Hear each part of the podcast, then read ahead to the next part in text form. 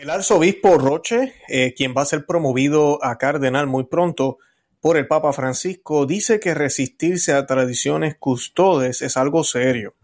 Y sí lo es, definitivamente es algo muy serio, totalmente de acuerdo con usted, eh, eh, Su Excelencia. Ahora, lo que vamos a estar hablando en el día de hoy es si qué tipo de resistencia estamos hablando aquí cuando él habla de resistirse. Y lo otro que quisiera yo preguntarle al arzobispo y que nos, nos preguntemos todos nosotros, ¿a qué se refiere él con resistirle a tradiciones custodes? Tradiciones custodes, la bula eh, promulgada por el Papa Francisco sobre las limitaciones a la misa tradicional, la cual anula eh, la aplicación del Sumorum Pontificum, pero Sumorum Pontificum no queda borrado. Sumorum Pontificum fue el documento que eh, promulgó el Papa Benedicto XVI, en el cual dice y reafirma lo que siempre la Iglesia ha enseñado, que lo que era sagrado antes sigue siendo sagrado hoy. Y Benedicto XVI explicó que cuando eh, surge la nueva misa, la antigua no se puede tirar básicamente a la basura. Eso es lo que más o menos dice el documento, y que lo que era sagrado antes debe ser sagrado hoy. Y pues eh, cuando el arzobispo Roche dice que tenemos que no podemos resistir tradiciones custodes. Tradiciones custodes no pide explícitamente que se eliminen las misas tradicionales, sino que le da el poder a los obispos para que evalúen las comunidades que tienen. Lo que sí hace tradiciones custodes es que limita la oportunidad de nuevas comunidades. Entonces, eh, ¿a qué se refiere él cuando dice que resistirle? ¿Que las comunidades que la celebran la misa tradicional están resistiendo tradiciones custodes? No, porque tienen el aval del obispo local. Y pues lamentablemente lo que estamos viendo aquí por la ambigüedad y lo que siempre lleva sucediendo por 60 años, es que posiblemente vamos a ver una nueva aplicación de este documento un poco más rígida, más fuerte, en contra de las comunidades que celebran la misa tradicional, especialmente las que son diocesanas. Sabemos que hasta ahorita tenemos un documento que el mismo Papa Francisco eh, firmó para la Fraternidad de San Pedro, la Fraternidad eh, al Instituto de Cristo Rey, eh, el Buen Pastor y las demás instituciones, donde el Papa dice que tradiciones custodias no aplica a esos grupos, a estos grupos que de por sí su, su misión es promover la tradición. Pero los diocesanos, ellos no quieren que, que se envuelvan en esto de alabar a Dios como se alabó por dos mil años, eh, orar como se oraba por dos mil años, preservar esos tesoros hermosos, que hay una coherencia increíble, como ustedes saben, ya hemos hablado en diferentes programas aquí en Perspectiva Católica, pero también en mi otro canal, en Conoce, Ama y Vive tu Fe. Así que hoy les voy a compartir una entrevista bien corta que publicó Vatican News al arzobispo Roche y ver eh, cómo estos modernistas están viendo eh, lo que sucedió en los 60, como ellos lo ven como una continuidad cuando realmente hubo una ruptura. Y la ruptura no la están causando los que queremos seguir eh, viviendo el catolicismo que siempre ha sido. No queremos vivir nada nuevo, no queremos vivir un moderno catecismo que ellos nos proponen pero se nos acusa a nosotros de ser sismáticos por no cooperar. Y de eso es lo que vamos a estar viendo hoy. ¿Quiénes realmente están siendo desobedientes? ¿Estos líderes de la iglesia? ¿O los laicos que quieren hacer lo mismo que hicieron sus padres? Esos padres o madres que quisieron, quieren hacer lo que hicieron sus abuelos y así sucesivamente. Eso y mucho más en el programa de hoy.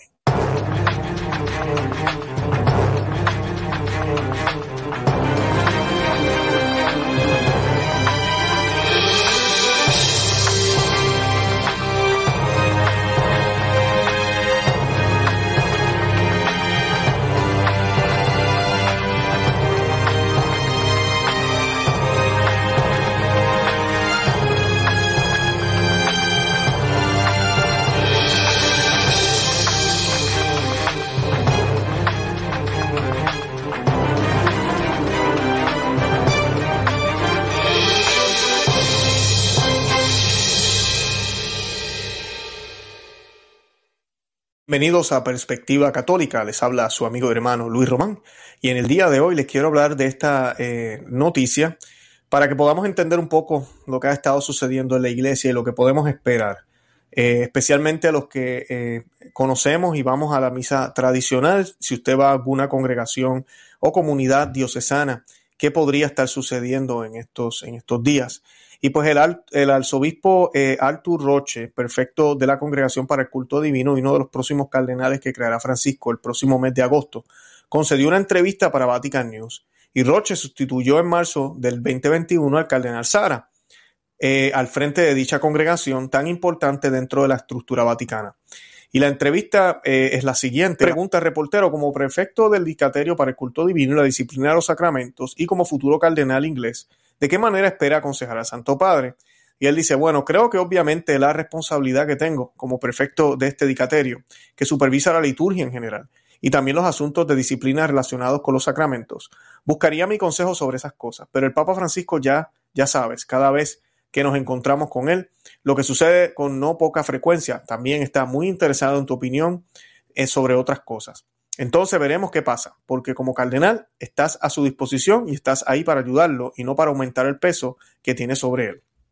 En la otra, la siguiente pregunta, en cuanto a la liturgia, aquí es donde viene lo, lo interesante. En cuanto a la liturgia y la reforma, ha habido muchos debates recientemente sobre la liturgia, particularmente la Eucaristía por, qué a su juicio algo que debería unirnos sigue siendo tan polémico.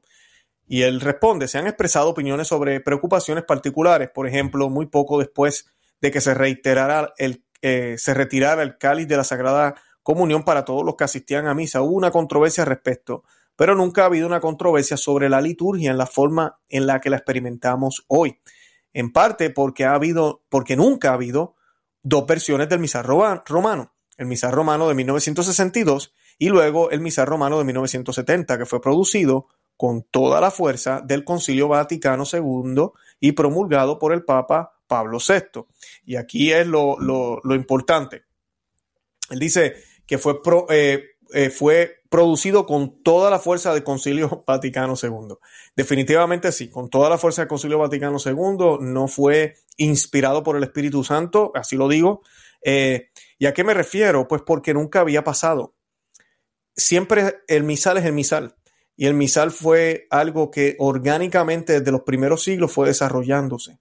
Luego, ¿verdad? Poco a poco va tomando la forma. Sabemos que ya el Papa Gregorio en los primeros siglos tiene una, estructura de la misa bastante sólida, donde el, el, por lo menos el rito latino hacía lo mismo. Y luego, pues el Papa Pío V, en 1570, reafirma lo que debe ser la misa por los ataques que estaban viendo por parte de los protestantes y las novedades. ¿Y qué hace él? Lo que tenga menos de 200 años, quítenlo. ¿Por qué? Porque se dio cuenta que estaban alterando la Santa Misa y, y, promulgó un orden más fuerte, vamos, podríamos decir rígido, de la Santa Misa con una advertencia de que cualquiera que lo cambiara y cualquiera que no lo siguiera estaba en gran pecado. Por eso muchos creemos y sabemos que la misa nunca, nunca, nunca debe cambiarse. Que hay fiestas nuevas, que se añadió una cosita aquí, una cosita acá leve, pero la estructura no se debe cambiar. Pues, ¿qué sucede? Podríamos decir que los modernistas en 1970 sabían eso. Y entonces, ¿qué hicieron? Pues mira, no, no jugamos con lo que lleva ya 1500 años o más. Vamos a dejar eso quieto, pero entonces hagamos algo nuevo, algo paralelo. Y eso sí es correcto lo que él dice. Nunca habíamos experimentado el tener dos versiones del misal romano. Y eso es cierto, me alegro que él lo diga, porque es cierto, mucha gente piensa que la misa nueva es continuidad de la misa antigua y que las dos, I mean, la misa nueva, como le llamamos nosotros, no soldo, es solo una traducción de la misa antigua, que es el latín. No. Amigas y amigos que me escuchan, yo sé que muchos de ustedes no han ido a la misa tradicional, pero son dos ritos distintos. Y dije ritos. Yo sé que rito es el rito latino y muchos dirán, no, es la forma. Pues sí, correctamente hablando se podría decir que es la forma, pero el mismo Papa utilizó la palabra birritualismo, no va mucho en una entrevista, porque él reconoce que son distintas. Hay elementos de la misa tradicional todavía en la misa nueva, por eso yo soy de los que opina y muchos opinamos, debemos, creo que debemos de opinar de esta manera, de que la validez de la misa nueva todavía existe, hay sacramento, el Señor se hace presente. Pero la, la manera en que decoramos, recibimos, vemos, vivimos y mostramos lo que sabemos o creo yo que sabemos que está presente en la Eucaristía, ha sido muy protestantizada, muy ecumenizada, ha sido demasiado modernizada. Por eso estamos en la crisis que estamos. Yo los invito a que vean el video que colocamos hace poquito en nuestro otro canal, en Conoce, Ama y Vive tu Fe, sobre la misa, eh, Santo Sacrificio de la Misa de Pentecostés en una parroquia en Chicago. Cosa que jamás, hubiese, jamás se ve, ni se hubiese visto con la forma tradicional, porque es más rígida, no permite que el sacerdote escoja nada, sigues el misal y se acabó. La misa nueva tiene das, opciones, podemos hacer la bienvenida distinta, la homilía distinta, hay muchísimas cosas que se presta para todos estos problemas que estamos teniendo ahora. Además de eso, las oraciones que quitaron, las menciones al arcángel San Miguel, eh, las menciones a Pablo y a Pedro, a San Pablo y a Pedro. Ya nada más de yo decirle esto, yo sé que muchos de ustedes que no han ido a la misa tradicional están como que, igual, el arcángel San Miguel, sí, el arcángel San Miguel se menciona más de tres veces en la misa tradicional.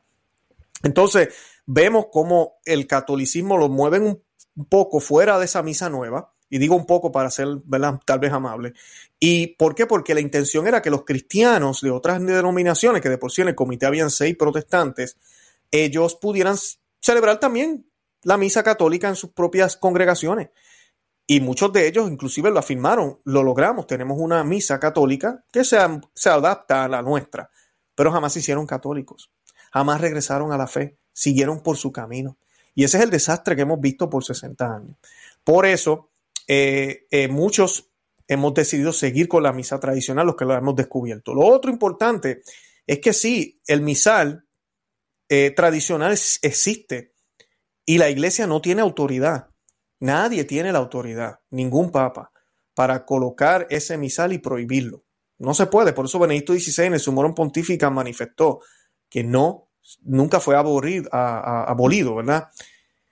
Lo cual muchos diferimos porque sabemos la postura de, Pablo VI, sabemos la postura de otros papas y cómo, ¿verdad? Hasta el mismo Marcel Lefebvre tuvo los problemas que tuvo porque eh, no, realmente sí, hubo una persecución, hubieron muchos prejuicios. es increíble cómo una misa que se celebró por 1500 años, de momento ahora quien la quiera celebrar es un cismático. Cuando eso fue la misa, la forma en que adoraron y recibieron al Señor el Padre Pío, Juan Bosco, eh, bueno, y puedo irme más para allá, todos los santos. No estoy diciendo que no hay santos después de la misa nueva, no es eso, pero la misa nueva solo lleva 60 años y por su fruto los conoceréis. Aquí estamos en el 2022 y miren el degenere que hay. Y la misa no es el único problema, es la teología también.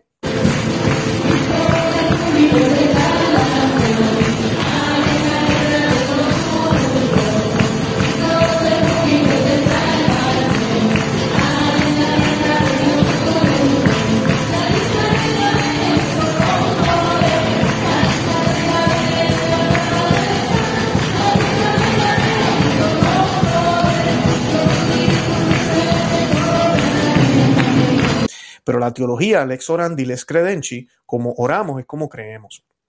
Entonces, ¿qué pasa? La, tenemos esta tragedia. Eh, él dice, él usa la palabra tragedia ahora, dice el cardenal Roche, bueno, dije cardenal, pero es obispo, es una tragedia que hoy existe esta controversia, las llamadas batallas por la liturgia, porque la Eucaristía es por su naturaleza el sacramento que une a toda la iglesia.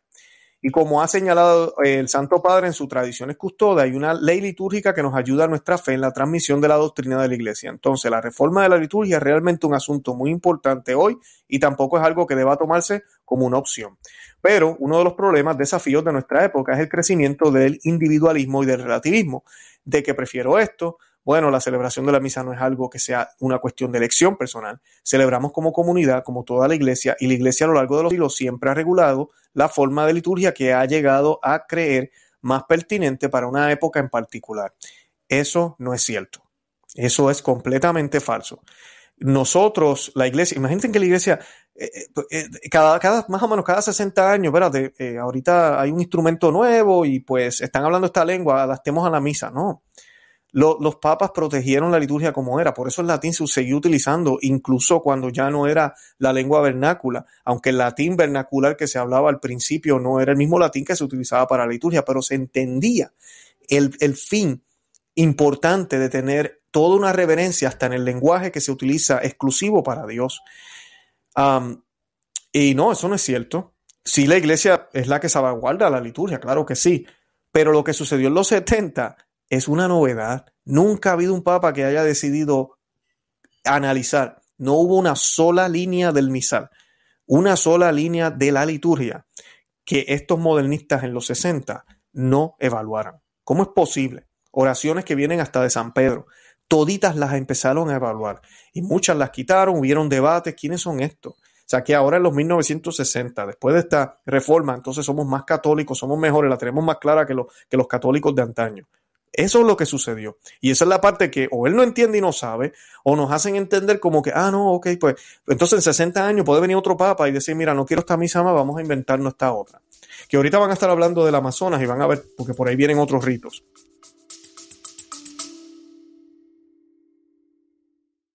Hola, es Arelis. Gracias por escucharme. Bienvenida a mi podcast Mentalidad de Girasol. Este podcast es un viaje, un viaje que te va a ayudar a ti y que me va a ayudar a mí Espero crear una gran comunidad y espero que con mis vivencias y experiencias, mis desaciertos y aciertos y mi luz y oscuridad, yo pueda hacerte entender que no estás sola. Yo voy a ti, yo voy a mí, no te quites.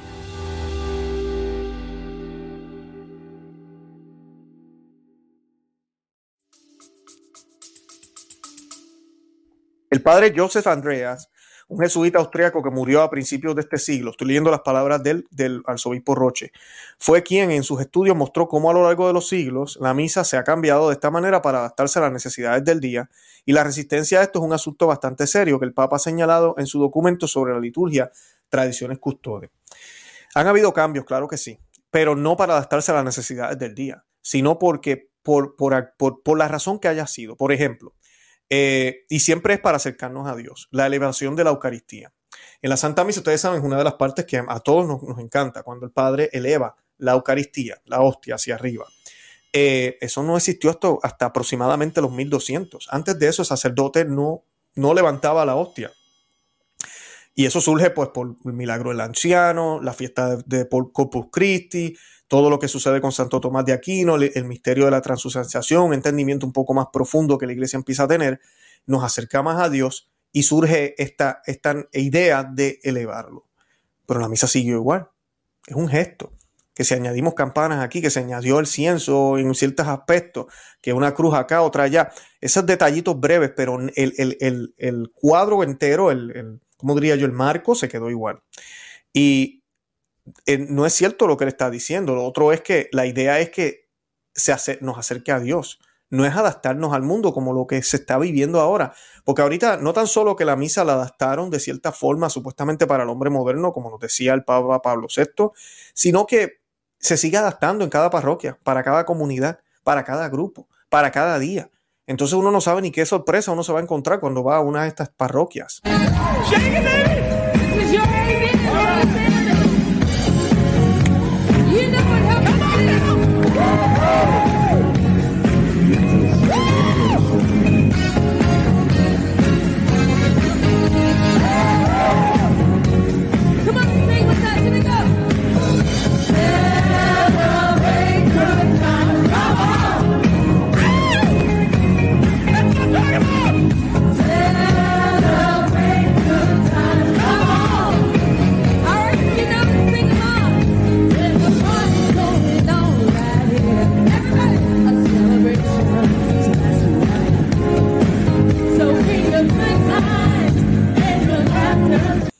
Dice, eh, continúa el, cardenal, el obispo, bueno, futuro cardenal. Entonces, todo lo que está ocurriendo es la regulación de la liturgia anterior del, del, misal de 1962 al detener la promoción de ese, porque estaba claro que el concilio, los obispos del concilio, bajo la inspiración del Espíritu Santo, estaban planteando una nueva liturgia para la vida vital de la iglesia, para su vitalidad. Y eso es realmente muy importante. Y resistirse a eso es algo que también es bastante serio. Bueno, pues si vamos a citar el Concilio Vaticano II, Su Excelencia, vámonos a Sacrosanto un concilio que sí llamó al uso de la, de la lengua vernacular, pidió un poco más de participación activa, como le llaman ellos, de que pudiéramos cantar, hacer otras cosas, que ya estaban sucediendo de todas formas de una manera ordenada. Ahorita esto es un desastre. Pero también dice que el latín debe ser la lengua primordial. El mismo cardenal Ratzinger se queja en cierto momento de la historia antes de ser papa al decir, oye, ¿será que ya todavía tenemos un rito latino? Porque ya no se habla latín. Era una crítica constructiva porque tiene toda la razón. Y el concilio no pidió eso. El concilio no pidió una nueva misa. En ningún momento dice que, hagan, que, que compongan una nueva misa. Esto que dice ahí tampoco es cierto. Es toda esta malas interpretaciones que tienen o se quieren aprovechar de nuestra inocencia, como decimos, ¿verdad? Si usted no conoce, él le habla de esto y usted piensa que está bien. En la siguiente pregunta le pregunta el reportero al, al, obispo. Pasemos por un momento al acceso a los sacramentos después del sínodo sobre la Amazonía. Algunos expresaron su decepción sugirieron que no logró resolver lo que se había denominado como la crisis sacramental para las iglesias misioneras, con vastos territorios y pocos sacerdotes. Sigue siendo esto una preocupación, bueno, hay dos aspectos allí. Una es la cuestión de la escasez de sacerdotes y creo que eso siempre ha sido una realidad. De hecho, a lo largo de la historia de la iglesia, que incluso en el Evangelio, el mismo Señor previó las mies es mucha, pero los obreros son pocos. Y la segunda pregunta es con respecto al uso amazónico del rito romano. Escuchen esto. En otras palabras, la inculturación del misal romano en la cultura amazónica. Bueno, eso es algo en lo que se está trabajando. Yo no quiero ver esto. Pero antes que nada, tiene que ser trabajado por los llamados obispos amazónicos en Brasil y en Perú. Entonces han creado una comisión que está empezando a, pensar en eso y este trabajo llevará algún tiempo, creo. El otro asunto de la vocación es algo que debe estar siempre en primer plano en la mente de la gente, porque el padre de toda la comunidad es el que tiene la responsabilidad de llevar el pan a los hijos. Y así la Eucaristía es una parte muy importante de eso. Entonces, eso es otra consideración que debe ser analizada por los obispos y de hecho por el Santo Padre. El problema de esto es cuando los conquistadores, España, la corona de España que tanto eh, evangelizó, vino a América, no tuvieron que inventar su misal, eh, no sé, para la América, no. Utilizaron el mismo misal. El mismo misal. El Papa San Pío V, que estuvo en esa época también, y otros papas, eh, utilizaron el mismo misal. No había necesidad de inventarse un misal para los otros. Imagínense eso y que empezaron a hablar la lengua de la gente de acá, claro que sí, para predicar, para, para las homilías, para todo eso, pero las oraciones eh, de la misa eran en latín, aprendían el Ave María y todo lo demás en español, claro que sí también, pero la liturgia ya está redactada y está redactada en latín y no se puede traducir porque pierde la esencia. Se acabó y así fue enseñada. Y por eso tú y yo tenemos catolicismo en nuestros países todavía, en estos países de acá de América. No hay necesidad de eso, esto es una estupidez. No hay necesidad de eso, que ahora tenemos que tener un misal amazónico.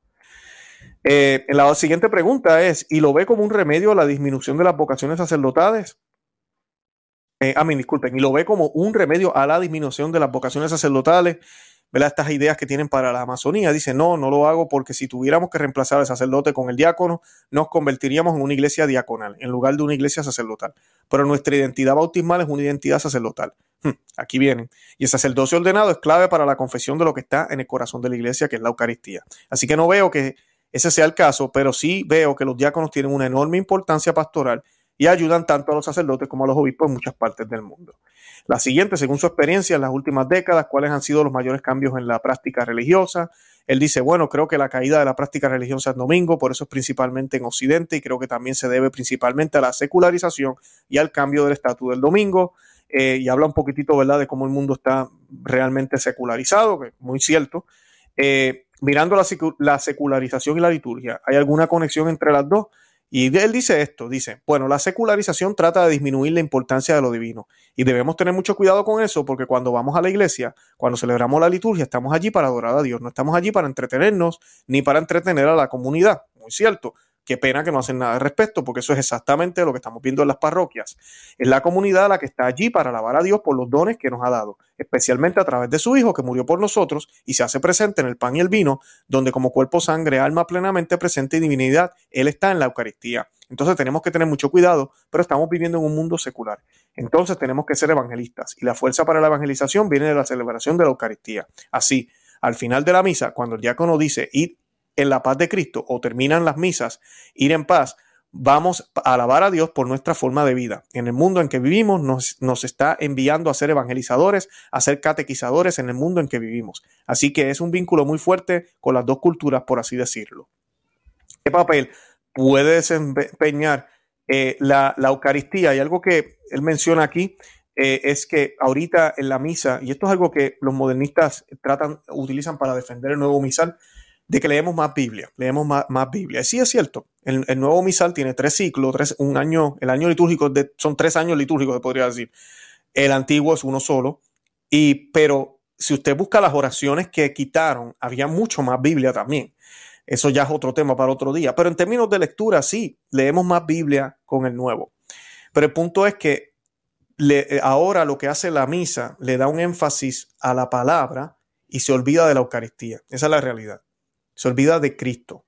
La misa tradicional es mucho más silenciosa, se leerá menos lecturas, pero el énfasis es en la fiesta que se celebra ese día, en el misterio que se está llevando a cabo en el altar. Por ende, la fe y la devoción eh, comienza a crecer. En el caso de la misa nueva, podríamos decir, porque no es el caso, que tal vez ellos trataron de crear una liturgia más que catequice más, que muestre más la Biblia.